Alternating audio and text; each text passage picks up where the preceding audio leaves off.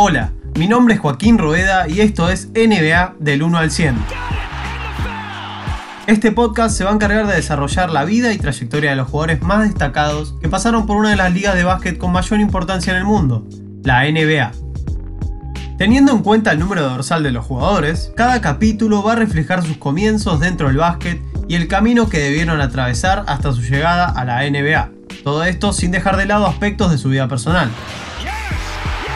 No te olvides de seguirnos en Instagram, arroba NBA 1 al 100, para enterarte cuando sale un nuevo episodio.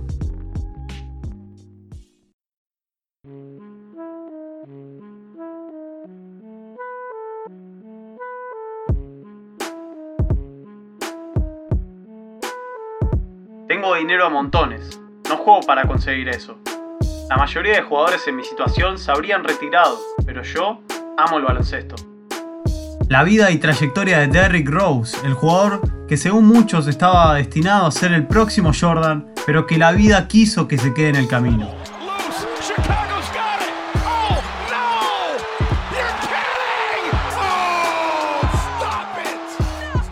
El 4 de octubre de 1988 nacía en Inglewood, uno de los suburbios más pobres y marginados de Chicago, Derrick Martel Rose.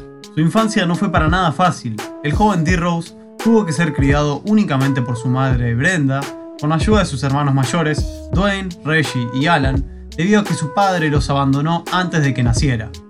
Crecer en un barrio que hoy en día triplica la criminalidad de Chicago y que multiplica por 10 la de Estados Unidos no es tarea fácil, y mantenerse fuera de las calles resulta fundamental. Gracias a sus hermanos, Derrick desarrolló interés en el básquet a muy temprana edad, y esto fue lo que evitó que cayera en lugares aún más peligrosos. Solía llorar a escondidas por lo duro que era todo. Solo pensaba en ser lo bastante mayor para sacar a toda mi familia de allí. A medida que fue creciendo, su habilidad innata llamó la atención de varias instituciones. Finalmente, Rose aceptaría una beca de la Simeon Career Academy, de su ciudad natal, donde conseguiría ganar dos años consecutivos el campeonato estatal, algo que ninguna escuela de Illinois había logrado. Durante su última temporada, lideró a su equipo para conseguir el campeonato ante la escuela número 1, Oak Hill, donde en su momento jugó Carmelo Anthony, ganando 78-75 en un partido que le valió el apodo de Mr. Basketball. En el total de su trayectoria escolar, su equipo logró nada más y nada menos que 120 victorias con tan solo 12 derrotas. Rose siempre fue una persona caracterizada por su bondad. Esto lo demostró ya en su época escolar, durante esta etapa, él usó el número 25 para honrar la memoria de Benji Wilson, un adolescente que prometía ser toda una estrella de la NBA, hasta que fue trágicamente asesinado en 1984 cerca del Instituto Simeon. El día del aniversario de su muerte, en 2005, Derrick se metió en la capilla donde la familia realizaba un evento conmemorativo. Presentó sus respetos y ofreció sus condolencias a los padres para luego escabullirse rápidamente y evitar distraer a la multitud que se encontraba allí. Tras su paso por Simeon, ya convertido en una estrella a nivel nacional, varias universidades se interesaron en la joven promesa. Sin embargo, Derrick terminaría eligiendo la Universidad de Memphis. En la NCAA demostró definitivamente que iba a ser una estrella. Su equipo, los Memphis Tigers, consiguieron la mejor temporada de su historia, con un sólido 38-2. Además, D. Rose finalizó con un promedio de 14,9 puntos, 4,7 asistencias y 4,5 rebotes por partido. Los Tigers consiguieron clasificarse a las finales tras vencer a la UCLA, donde jugaba un tal Russell Westbrook. De todas formas, no pudieron culminar la histórica temporada consagrándose, ya que cayeron por 75 a 68 ante los Jayhawks de Kansas. Un dato particular de aquella final es que Derrick por poco se la pierde. Nada más y nada menos que por un atracón de golosinas. Chris Douglas Roberts, el máximo anotador del equipo, comentó al respecto. Nos pasamos todo el año diciéndole que dejara de comer tantos ositos de goma, pero era incapaz. Nadie comía más golosinas que él.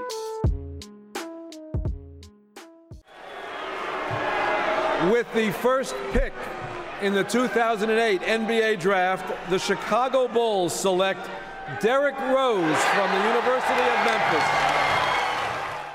El 26 de junio de 2008, D. Rose tuvo una de las mejores noches de su vida. Fue elegido por el equipo de su ciudad natal, los Chicago Bulls, en la primera posición del draft de la mejor liga de baloncesto del mundo. En su año como rookie, empezó anotando 10 puntos o más en sus primeros 45 partidos, convirtiéndose así en el primer novato de los Bulls en conseguirlo desde Michael Jordan. Durante esa temporada participó en el Rookie Challenge del All-Star Weekend de 2009, liderando a los novatos con 7 asistencias. Además, se proclamó campeón del Skill Challenge, siendo el primer rookie en conseguirlo. Al finalizar su temporada, Derrick firmó 16,8 puntos, 47,5% en tiros de campo, 6,3 asistencias y 3,9 rebotes por partido, lo que le otorgó de forma casi unánime, 112 de 120 votos posibles, el premio a Rookie del Año. Gracias a esta distinción, se unió Michael Jordan y Elton Brand como uno de los únicos jugadores que lo obtuvieron con la camiseta de los Chicago Bulls en toda la historia. Su gran desempeño ayudó a su equipo a llegar a los playoffs, donde en abril de 2009 se produjo su debut contra los Celtics.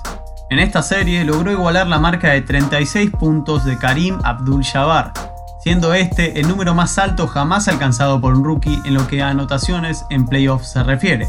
Además, consiguió capturar 4 rebotes y realizó 11 asistencias.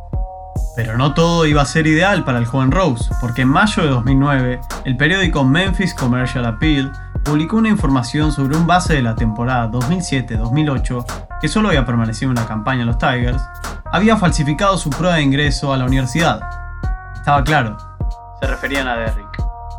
Al parecer, el examen de acceso a la universidad habría sido realizado por una tercera persona que actuó en nombre de él. La NCAA y el SAT desde un principio sospecharon que Rose no había realizado el ingreso. Tanto es así que notificaron a Memphis sobre esto, pero ellos decidieron asumir el riesgo de contar con él durante la temporada. Tras investigar durante todo el año 2008, sin la cooperación de Rose, en agosto de 2009 la NCAA declaró no elegible con carácter retroactivo a D. Rose. Esta decisión no solo manchaba para siempre su expediente y el de Memphis, sino que automáticamente anulaba todas las marcas conseguidas. Adiós a las 38 victorias consecutivas y al subcampeonato de la NCAA.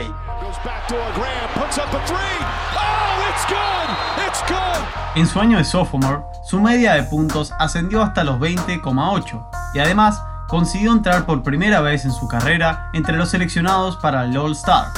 Por otro lado, durante el verano de 2010 formó parte del Team USA, que obtuvo la medalla de oro del Mundial de Baloncesto de Turquía. Rose fue titular en los nueve encuentros que disputó la selección y fue el quinto máximo anotador del equipo. La temporada 2010-2011 fue donde Derrick logró consagrarse como una estrella dentro de la liga, llevando a su equipo hasta los playoffs y promediando 25 puntos, 7,7 asistencias y 4,1 rebotes por partido. Todo esto le sirvió para sumar su segunda participación en un partido All-Star y, aún más importante, para ser nombrado MVP de la temporada, convirtiéndose así en el jugador más joven en lograrlo y el segundo después de Jordan en conseguirlo con la camiseta de los Bulls. En los playoffs de esa temporada, el equipo de Chicago se deshace de Indiana Pacers y Atlanta Hawks en primera y segunda ronda respectivamente. Además, ante este último rival, D. Rose firma su anotación más alta en un partido de playoff, con 44 puntos. En la final de la conferencia este ante Miami Heat, los Bulls fueron derrotados en 5 partidos gracias a la gran actuación del Victory de Miami, Chris Bosh, Dwayne Wade y LeBron James. Durante la siguiente temporada, Derrick comenzaría de manera muy accidentada en lo que respecta a lesiones. Se perdió 37 partidos de 66 totales debido al lockout que obligó a la NBA a jugar menos partidos en la temporada regular. Un dato no menor es que en sus tres primeras temporadas en la liga solo se había ausentado en 6 encuentros. De todas formas, los Bulls consiguieron ser los mejores del este. Pero entonces, el principio del fin. Primer partido de los playoffs del año 2012. Los Bulls tienen encarrilada la victoria ante Sixers. Vencen por 87 a 99 a falta de 1 minuto 24 para el final del encuentro. Pelota para Derrick Rose. 14 segundos de posesión. Joaquim Noah pone un bloqueo fuera de la zona de 3 puntos. Rose sale disparado en busca de la penetración. Da el primer paso sobre la línea de personal y luego cae sobre los dos pies para hacer un pase extraño a Carlos Boozer. 8 segundos de posesión. Boozer abre para el triple de Kyle Korver. Tiene espacio para tirar y va el triple, pero no. No entra y queda el rebote para los Sixers. Pero atención, porque las cámaras no siguen la jugada.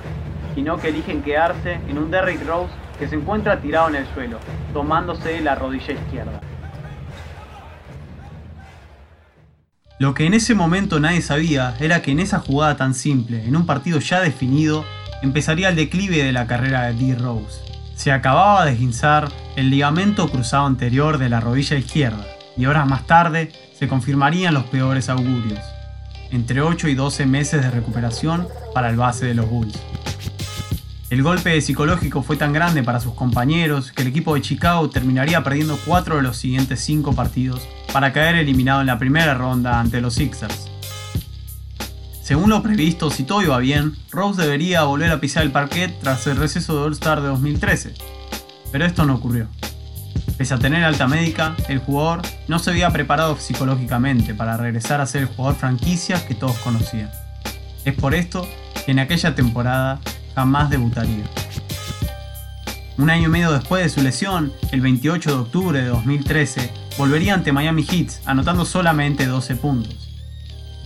A su vez, cerca de esa fecha, su novia de toda la vida, Mika Reese, y madre de su único hijo, anunciaba la ruptura de la pareja a través de Instagram. Otro golpe duro en la vida de Rose, que tras disputar tan solo 10 partidos, se lesionaba el menisco derecho, es decir, la rodilla que no había sido afectada en aquel trágico encuentro con los Sixers. Luego de su recuperación durante el verano 2014, ganaría con Estados Unidos el Mundial de España y acabaría disputando en la temporada 2013-2014 más partidos con la selección que con los Bulls. En la siguiente contienda disputaría 51 partidos, pero su físico ya no era el mismo. No pudo llegar a jugar más de dos meses seguidos sin perderse algún encuentro por lesión.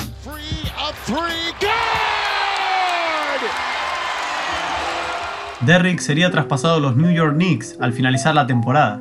En un principio las cosas iban bien, la afición estaba contenta por la nueva incorporación y era una pieza fundamental del equipo. Se empezaba a vislumbrar un poco a ese Rose de los Bulls antes de su primera lesión. Pero no todo es lo que parece. Debido a una crisis emocional, Derrick tomó un vuelo a Chicago sin permiso del club, a tan solo pocas horas de disputar un partido ante los Pelicans en el Madison Square Garden. Rose está bien. Con estas pocas palabras, Joaquim Noah fue el único dentro de los Knicks que se refirió a lo ocurrido. Ni siquiera su entrenador, Jeff Hornacek, lo hizo, que hora y media antes del partido había anunciado entre los titulares a Derrick. Sin embargo, al día siguiente, Rose apareció en el entrenamiento del equipo, se disculpó con sus compañeros y con el cuerpo técnico. Dio las explicaciones que creyó oportunas, tanto internamente como a la prensa, y fin del asunto. Nunca me había sentido así. Necesitaba estar con mi familia y decidí dar explicaciones después. No respondí al teléfono a nadie. Necesitaba espacio. Y aunque los Knicks se mostraron comprensivos con Rose, todo el episodio fue una clara muestra de la terrible depresión por la que el jugador estaba transitando, lo que más tarde significó el principio del fin en su relación con el equipo de Manhattan. La gota que rebalsó el vaso fue que poco antes de terminar la temporada, Rose volvió a lesionarse el menisco, esta vez de la rodilla izquierda. Luego de esto se convirtió en agente libre y podría elegir dónde jugar los próximos años por primera vez en su carrera. Su destino sería Cleveland, con el imponente LeBron James. Sin embargo, la emoción por la llegada al nuevo equipo duró poco. Su primera lesión tuvo lugar tras jugar solamente dos partidos, esta vez en los tobillos. Entonces llegaron los momentos más duros de su carrera. En el final de 2017 y durante el comienzo de 2018, las nuevas lesiones, que ya ni siquiera afectaban a su rodilla, le hicieron plantearse por primera vez de forma seria su retirada. Con LeBron James y Tyrone Lue como sus mayores apoyos, Rose decidió volver a entrenarse y comenzar su recuperación tras más de dos semanas de ausencia. A pesar de este comportamiento poco profesional, el equipo lo apoyó. Pero cuando finalmente logró recuperarse, apenas unos partidos después, los Cavaliers se desintegraron. En cuestión de horas se producen los traspasos de Derrick, Isaiah, Wade, Crowder y Jumper. En este fuerte movimiento de mercado, D-Rose acaba en los Utah Jazz, pero únicamente de manera simbólica, ya que dos días más tarde, estos cortan rápidamente el vínculo con el jugador que no llegó a debutar.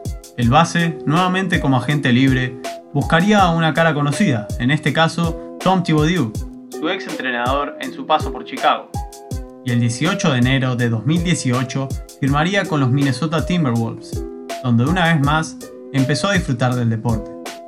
En esta ocasión con mayor constancia, algo que lo llevó a conseguir la máxima anotación de su carrera, 50 puntos, justamente contra Utah Jazz. Además, tras esta actuación recibe, según Rose, por primera vez en su carrera, la felicitación de Tom. Es un hombre muy duro, no me felicitó ni cuando fui MVP.